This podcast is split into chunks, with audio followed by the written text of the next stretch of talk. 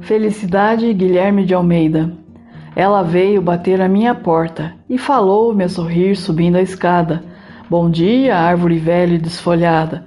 E eu respondi: Bom dia, folha morta. Entrou e nunca mais me disse nada, até que um dia, quando pouco importa, houve canções na ramaria torta e houve bandos de noivos pela estrada. Então chamou-me e disse: Vou-me embora. Sou a felicidade, vive agora, da lembrança do muito que te fiz.